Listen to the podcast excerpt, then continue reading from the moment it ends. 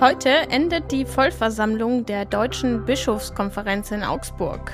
Die Bischöfe tagen ja hinter verschlossenen Türen und tun das auch sehr gesittet. Also es ist jetzt nicht von, von größeren Verwerfungen ähm, die Rede gewesen. Ordentlich was los war trotzdem bei der katholischen Kirche, sogar schon vor der Konferenz. Mehr dazu gleich im Gespräch mit meinem Kollegen Daniel Wirsching aus der Bayern-Redaktion. Außerdem Unbekannte zerstechen erneut die Reifen vor dem Büro eines FDP-Abgeordneten.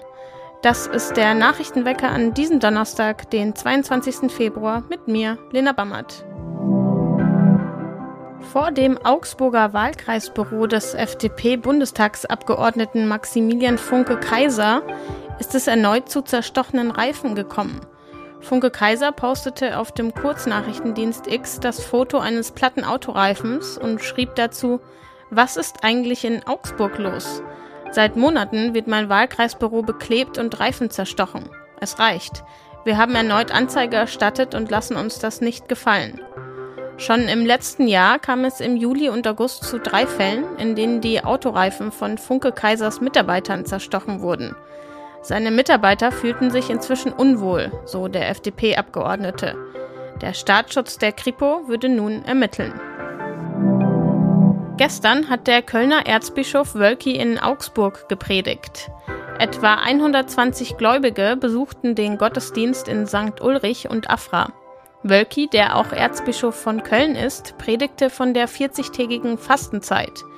Die Fastenzeit helfe, sich der eigenen Schuld bewusst zu werden und zurück zu Gott zu finden, erklärte der Kardinal. Die 40 Tage seien eine Chance, aufrechter durch das Leben zu gehen und die eigene, Zitat, dunkle Seite der Seele zu erkennen. Wölki steht seit einigen Jahren wegen seines Umgangs mit mutmaßlichen kirchlichen Missbrauchstätern in der Kritik. Der Gottesdienst ist Teil der Bischofskonferenz, die vom 19. bis zum 22. Februar in Augsburg stattfindet. Am Dienstag predigte bereits der Münchner Erzbischof Reinhard Kardinal Marx in St. Ulrich. Heute wird die Bischofskonferenz mit einem Gottesdienst in St. Ulrich und einer Abschlusspressekonferenz enden. Von Kardinal Wölki geht's weiter zu Wolken, denn die werden heute den ganzen Tag in Augsburg zu sehen sein, zusammen mit anhaltenden Regenschauern. Die Temperaturen liegen zwischen 7 und 11 Grad und windig wird's auch. Stürmisch, windig und Kardinal Wölkig. Momentan ist hoher Besuch in der Stadt, denn das höchste Gremium der katholischen Kirche tagt seit Anfang der Woche im Ulrichshaus in Augsburg. Heute ist der letzte Tag der Frühjahrsvollversammlung der Deutschen Bischofskonferenz unter dem Vorsitz des Limburger Bischofs Georg Betzing. Und der hat es momentan nicht leicht. Über die Einzelheiten spreche ich jetzt mit meinem Kollegen Daniel Wirsching aus der Bayern-Redaktion. Hallo Daniel. Hallo, grüß dich. Die Vollversammlung der Deutschen Bischofskonferenz findet ja zweimal im Jahr statt und ist nicht öffentlich. Für alle, die kirchenpolitisch vielleicht nicht so bewandert sind, wieso sind diese Versammlungen denn überhaupt so wichtig? Was passiert da?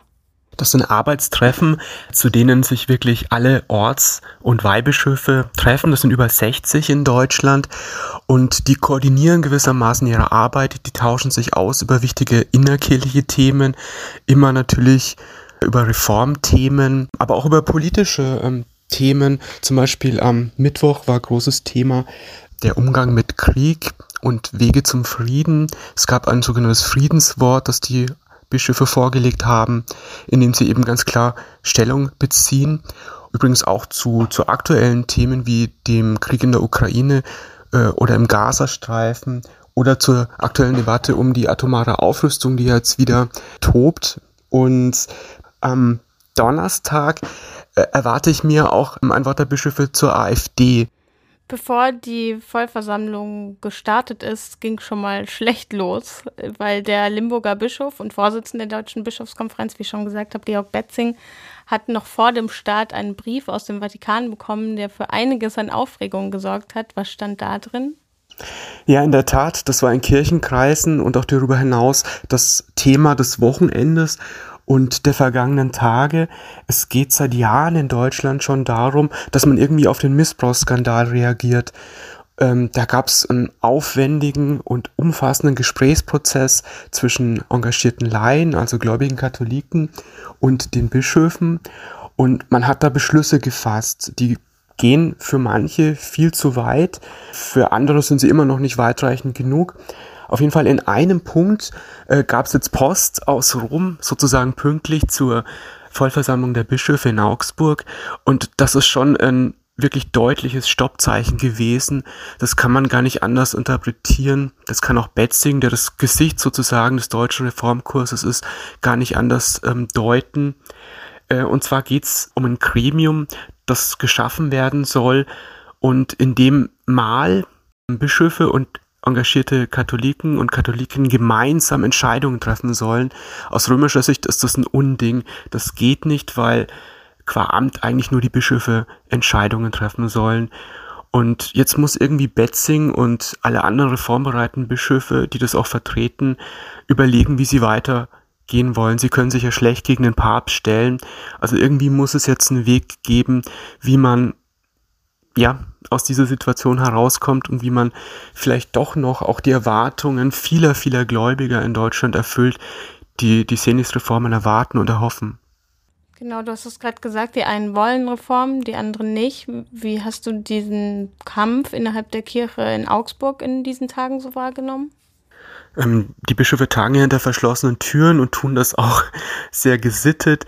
Also es ist jetzt nicht von, von größeren Verwerfungen ähm, die Rede gewesen, aber man befasst sich sehr ausgiebig mit, mit diesem Brief aus Rom und auch mit, mit den Reformen, die anstehen.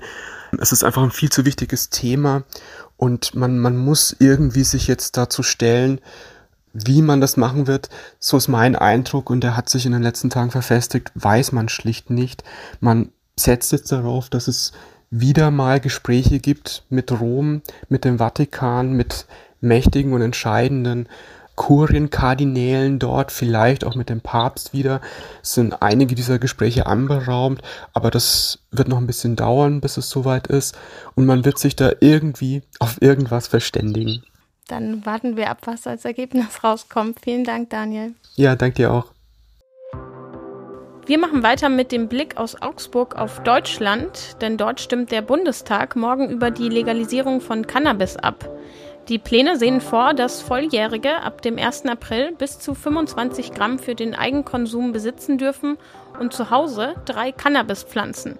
Später soll der Anbau auch in Clubs erlaubt werden.